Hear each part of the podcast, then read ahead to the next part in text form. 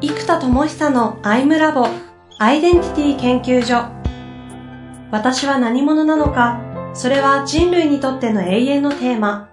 15年の歳月をかけ開発された統合された究極の私と出会える技術アイミング。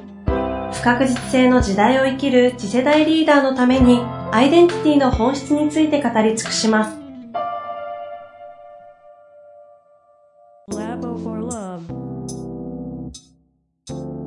こんにちは、遠藤和樹です。生田智久のアイムラボアイデンティティ研究所。生田さん本日もよろしくお願いいたします。はい、えー、よろしくお願いします。えー、前回2回にわたって、ウィーデンティティというところから始まり、今後の生田さんがやっていく事業の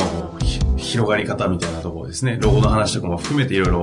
お話いただいたんですが、今日はどんな話でしたっけ？今日はですね、まさにその和王道としての和のなウェイをみんなが歩んでいく、えー、つまりアイデンティティの統合の次の時代、アイデンティティの統合の次には世界の和合っていうテーマがあるんです。ところがアイデンティティを統合してしまって事故がブンと突き抜けてしまうとチームワークが難しくなったりつまり和合ではなく世界と孤立しちゃう、うん、なここの賢者とかここの戦士みたいになってしまう、うん、特にナレッジワークがみんなハマりやすい、うん、まあ、僕もずっとハマってましたけど、うん、あのだから世界の和合に通ずるためにはアイデンティティの統合の次を作る必要があると。なるほど。でそれこそが和合な道なんだと僕は思っているのででまずテーマとして思っていたのがど真ん中シップっていうのはとにかく重要なのでみんながど真ん中を生きている。自主的に主体的に生きているという状態が、えー、陰陽ののネジでも統合された状態でね、うん。で、個人と組織のいいようなネジでもどんどん統合していけば、それっていうのはどんどんまあ、うまくはいきやすいんですけども、うん、その究極ど真ん中尻尾をみんなが生き抜いてる中で、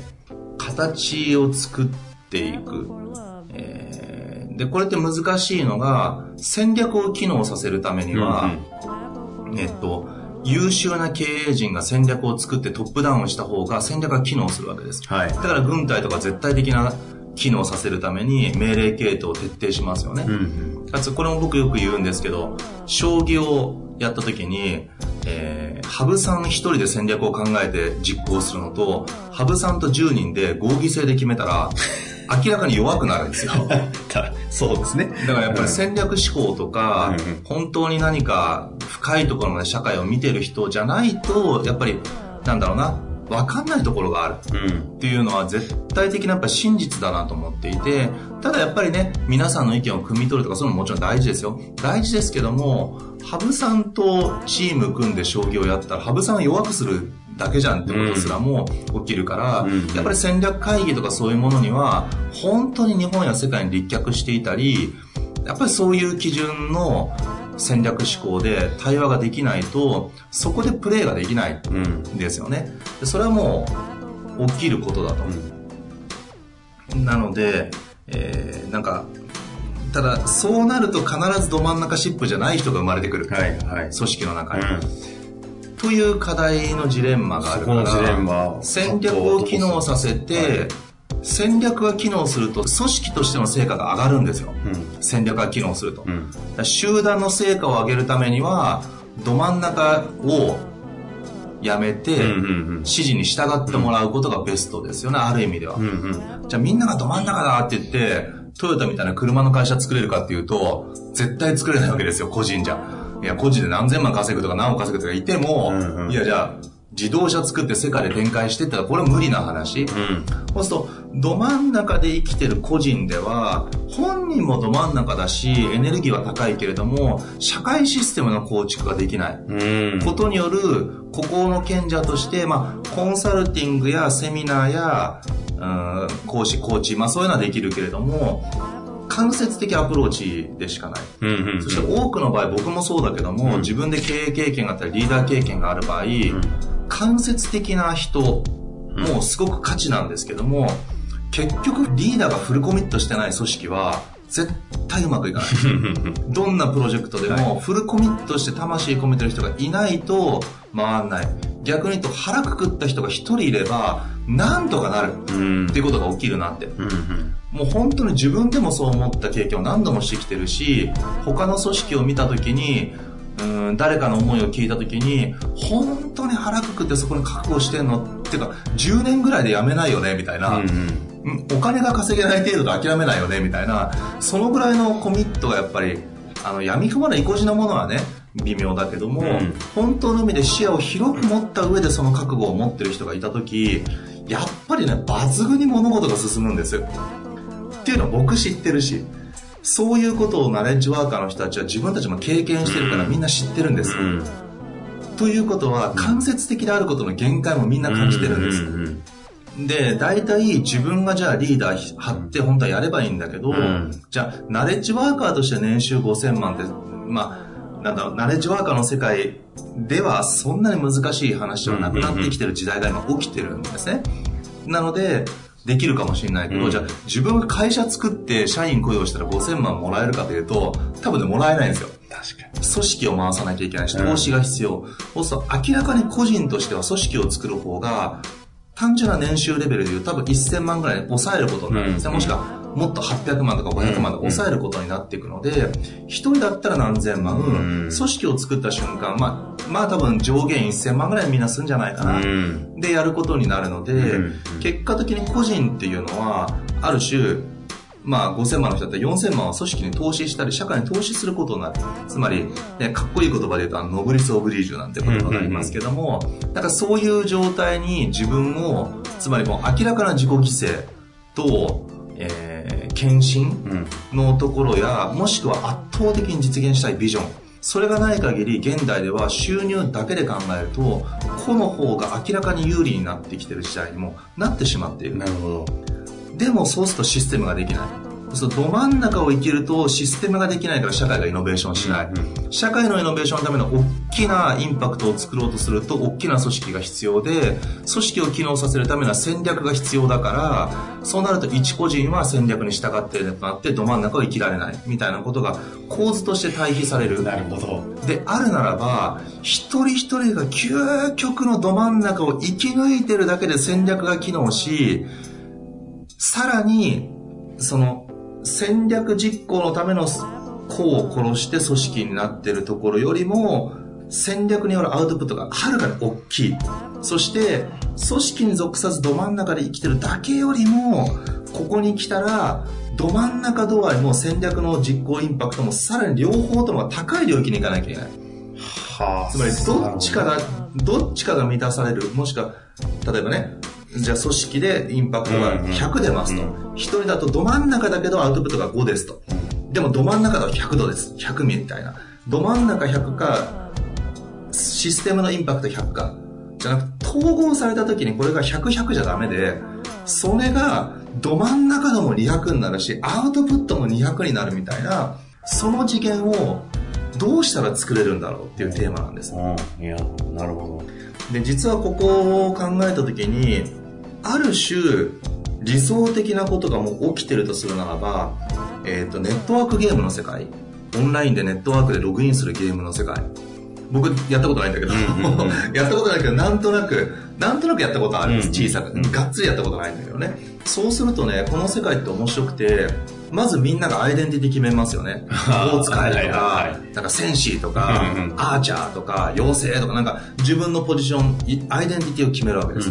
で、決めたら、アーチャーだったら弓しかできないし、魔法使い魔法しか使えない、戦士は戦士しか使えないとか、まあいろんななんか必殺技を覚えていろいろ複合技もね、できるようになったりするけども、まず、アイデンティティの決定から始まっていくというのを、まさに僕がやってる何者として生きるかが、オンラインゲームの世界では完全に自己決定してるんですよ。誰かに決められたんじゃなくて、うんうん、自分で何者として生きるを決めました。うん、そうアーチャー選んじゃったら、弓しかできないから、遠距離は強いけど、接近してめっちゃ弱いみたいな。うん、でも仕方ないものだアーチャーだから。うん、その代わり遠距離からの攻撃はめっちゃ強いよとか。んで、ある側面ができないからこそ、そこには必然チームワークが絶対に必要になるような設計になってますよね。うん、でも、ログインが強制されてるかというと、完全自由なんですよ。つまり、あ、今日はちょっとやりたくないからやめたっていう日もあるし、うわ、ハマったと思って徹夜しちゃったよっていう人もいて、好きな時間にログインして、好きな時に、ある意味、モンスターを倒すという仕事をしてるわけなんです。デジタルの世界では、一生懸命能力を磨いて、必殺技を覚えて、モンスターを倒して仕事をしてゴールドを手に入れて武器を買ってるわけですよ。で、これすげえなって。デジタルの世界って結局何も現実世界でもらえないのに、そこで仕事してるんですよ。で、仮想通貨をゲットして一生懸命物買ってるわけです。むしろ仮想通貨を買うために現実のお金を入れて 仮想通貨のレベルを上げて武器を買うわけです。これって現実世界ではね、仕事力を上げてパソコン買うって話と一緒ですよね。うんうん、仕事道具グレードアップしてあげたら、うんうん、パソコンがむっちゃ3年前で古かったんだけど、最新のパソコンにゲットこの仕事力アップみたいな。これ現実世界では結構努力が必要。だけど、ネットワークゲームの世界では、何者かを自分で決めた上で、好きな時間に仕事をして、勝手に努力して、でも、わかんない。アクティブ会員が、えー、例えば、1000人だとしますと。でも、100%24 時間みんながいるわけじゃないから、うん、でも100人ぐらいがログインしてるわけですね。10分の1、もしくは50人ぐらい。うん、アクティブ1000人ぐらい。うん、1週間に1回ぐらいみんなログインはします、みたいな。そうすると、そこに集まった50人で、なんか強いドラゴンのモンスターとか倒すわけですよ。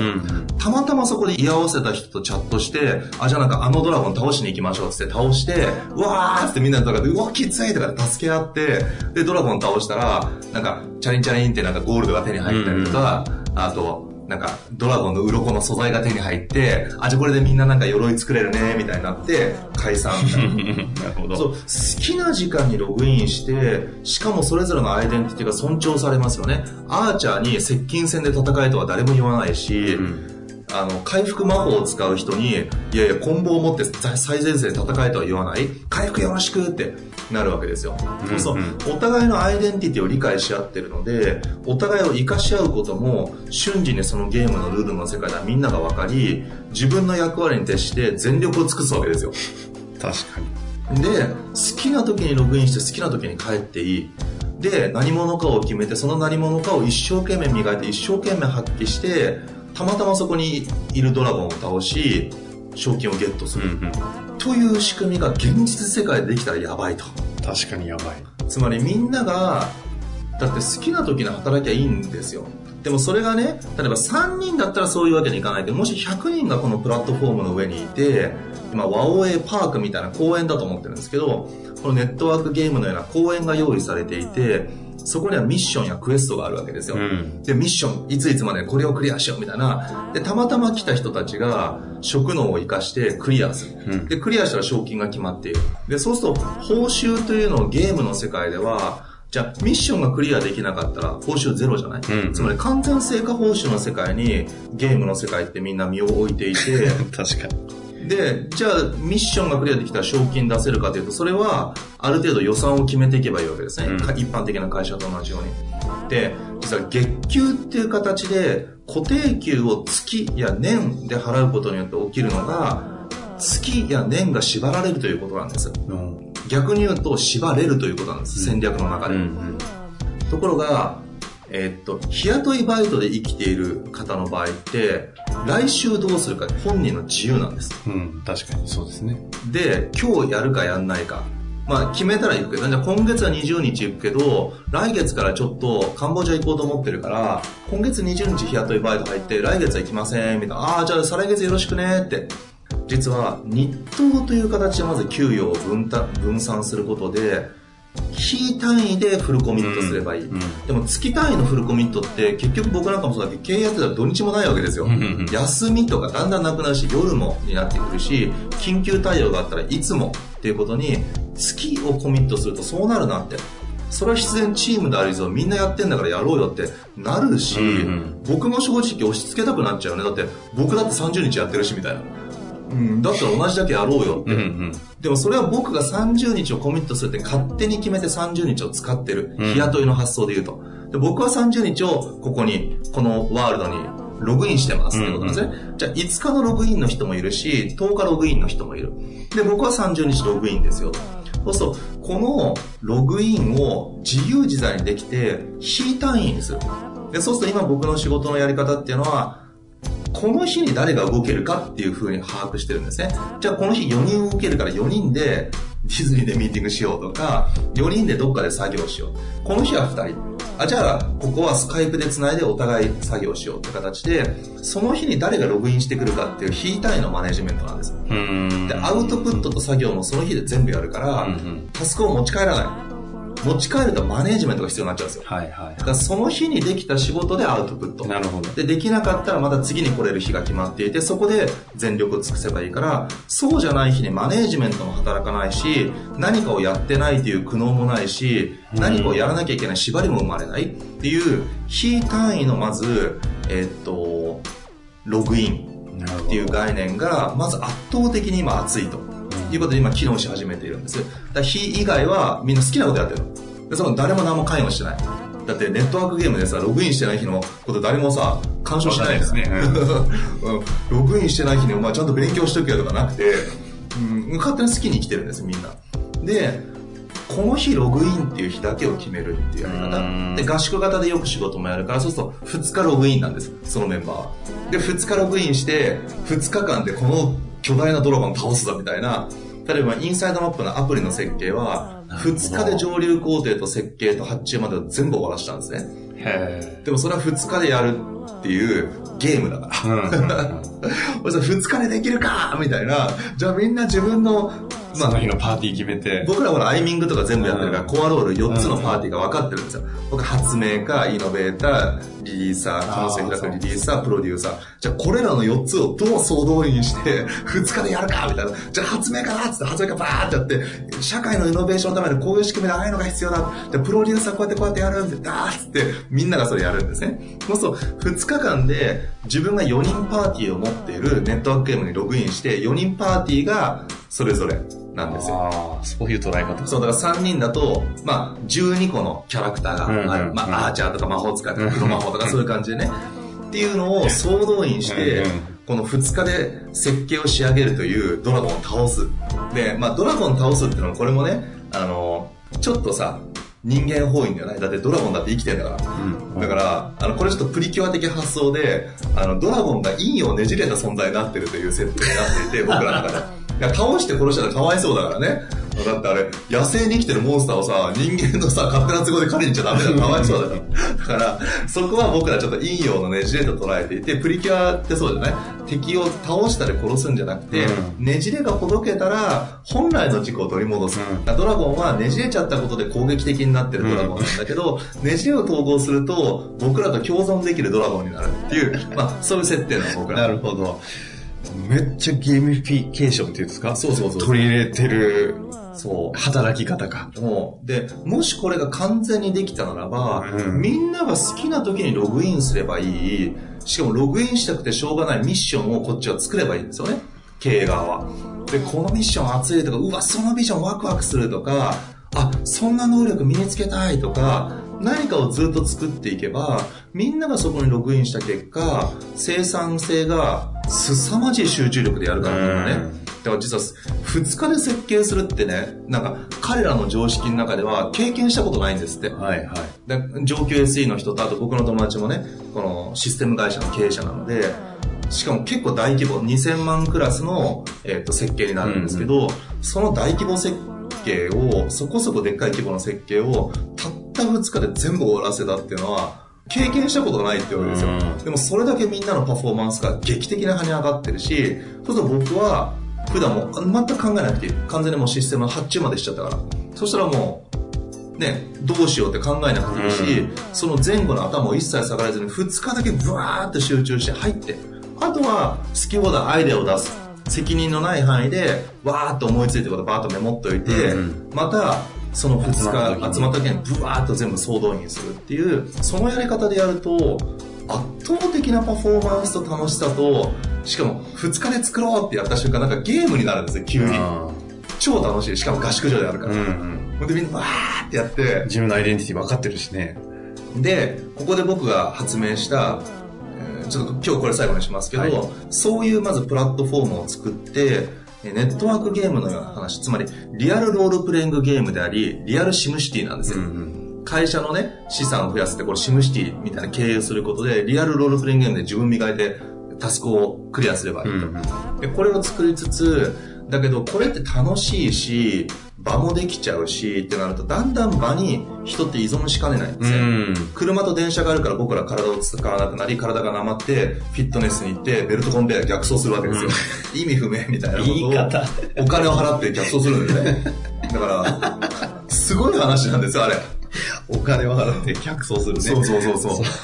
だそんなようなことね、僕らやってる、なんかおかしな構造になるわけで、だからそうするとね、今度この仕組みが良すぎて人が依存して自己を発揮できなくなるリスクがあると。で、すべてのことってそうなんだけども、負荷の高いトレーニングをしない限り伸びないんですよね。例えば、1日あの、5メーター歩いてるだけでマラソン選手にはなれないですよ。負荷が高いトレーニングして、ちゃんと走んないと、そのロール、その役割を発揮できない。うん、だから、負荷を高くしなきゃいけない。でも、一般的には、無茶ぶりって数字できますよね。はいはい、今月のりも100件無理だよみたいな、いや無理かどうかじゃなくて、これよろしくって。ああ、しかもないです、頑張りますみたいな、結果レベルの無茶ぶりが通常行われると。うん、で、あの、NLP のニューロジカルレベルっていうのがあるんですけど、結果レベルからまず行動レベル、そして能力レベル、価値観レベル、アイデンティティレベルってどんどん深まると。うんうん、だ僕らはアイデンティティ無茶ぶりという概念を作っていて、アイデンティティレベルで無茶ぶりするんです。つまり、〇〇さんこの数字よろしくねってやると、数字結果の無茶ぶりじゃん？この仕事よろしくねって仕事の無茶ぶり。うんうん、だけど、今僕らは、ビジョン、ミッション、アイデンティティで言うよ。うんうん、例えばね、僕に、いやーこれちょっとむずいなーって言った瞬間に、あれ？あの、世界中がうちなら花火祭りを作る、人類が進化する発明をするという使命を帯びた、ジェネレーターの生田さんだったらこのぐらい余裕する。うん、余裕。ていうか人類の進化とか言ってたから、ごめんごめん、ここでね、こけたらダメダメみたいな。もう、もうてかもう、こうやんなきゃ話にならんみたいな気持ちになるんです、これマジで。ってなると、無茶ぶったことによって、相手が何者かを思い出すことで気がブーンと出るから、何者としてこの仕事をやるかっていうのを、ちゃんと意識もできるし、しかもギャグになった瞬間に文化として浸透するって僕いつも思ってるんですね。組織文化っていうのはギャグにならなきゃダメなんですよ。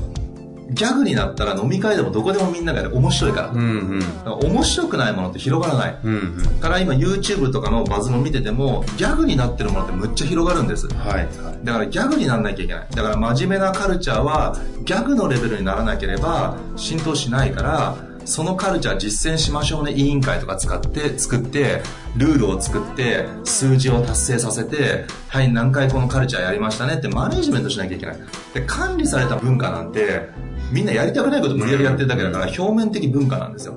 でも、ギャグになるんです、こうやると。アイデンティティ無茶ぶり。なるほど。その瞬間みんな、それぞれ理解しないと無茶ぶりできないから、みんなのアイデンティティとかビジョンとかミッションをこう、まあ、まとめて見るわけですね。えー、見て、あれ？これ？あ例えばインサイドエンジニアってやってる人がいるんですね。はいはい、内側のエンジニアリングしたいな、うん、で、僕は発明家だからね、えー、その基準ってさすがね、ほら、なかなかできないじゃない。でも本人もさすがに僕のレベルはできないって最初思ってるんだけど、あれ？でも、ね、こういうビジョンのためにこういう使命を帯びたインサイダーエンジニアのまるまるさんだとできますよね。できます。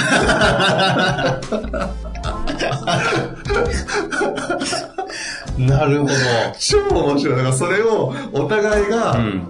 すっごい本質なんですよ。自分のど真ん中だと思って、ちゃんと真面目に深く深く開いたものを、無茶ぶりという空間でギャグとして使うと、だから今、その場にいなくても笑っちゃうじゃない？確かに確かに。だけど、ど真ん中にぶっ刺すんですよ、その人は。だからど真ん中しかやらない。ネットワークゲームだったら、アーチャーだったら、アーチャーだったらここ打ってくれみたいな、魔法つ、回復魔法なのか魔法使って癒してくれっていうのを振るわけですよね。なるほど。で、みんな全力を出すわけです。だから何者かというところと何者としてどこへ向かうかというものを毎回口で言って無茶ぶる。そうすると何者としてどこへ向かうかの中に僕らは仕事があるわけです。すべての仕事って。でもそれを毎回これで無茶ぶられるとなんかねもう腹の底からエネルギー湧いてきちゃうんですね。という今カルチャーを作ってワオとワオウェイというのを僕らが体現しなきゃダメだと。ワオじゃなかったら俺らじゃないって言って そういうことをみんなで無茶ぶりしつつ、まあそういうプラットフォームを作りつつ、働き方の仕組みも非単位でやれるような。そパーティー集まって二日合宿とかできるようにして、そうそうそうそうさらに文化も、そうギャグっぽくやって。そう。でそれを僕らが体現してなかったら、なんか嘘になっちゃうじゃん。だって、みんながワオな道歩んでほしいって外に当てて内側疲弊してたら、うんうん自分たちできてないじゃんって。体現してないことって説得力が全然ない。確かに、人事コンサル会社なのに、なんか会社の人事ぐちゃぐちゃみたいなね。まあでもね、よくあるんですよ。僕もそう、僕もそう。自分たちがね、体現しようと思ってうまくいかないこともしょっちゅう。うんしょっちゅうだけど、体現しようというコミットメントや努力を怠ってしまったら、できないことだっていっぱいあるんです。当然アウトプットが忙しかったりすれば疲弊する時もある。でも、いかなる時も、僕らワウなウェイを僕らも歩もうという体現者であるということに挑戦をすることができる。だって、例えば会社潰れそうだったらね、そんなワイワイやってらんないから、まあでもそのぐらいになると逆にワオになっちゃうから、もう腹くくっていくしかございません。ダメだ、この人はずっとワオだ。違う違うもうそこまでいったら、もう気持ちよく花火で散るか、うん、もう一回花火を上げて、うまくいくか、どっちにしろ 花火だ、みたいな。もうそうするしかないじゃない、そこまでいったら。いやーまあ、みたいなね。はほどことなんですねい。。和王道だと。いやでも実際にそういう働き方を仮想ゲームとしてではなくて実際に今動いてや今、ってメンバーがいる3わけで週間ですすね。ね。初めて3週間。そこの研究も深めつつまたそれでね起きた葛藤とかそぜひシェアしていただきたいですしそうですね。いやー素晴らしいむちゃくちゃな、はいもうき面白い方ですねといやいややっぱ実践しないと和王道。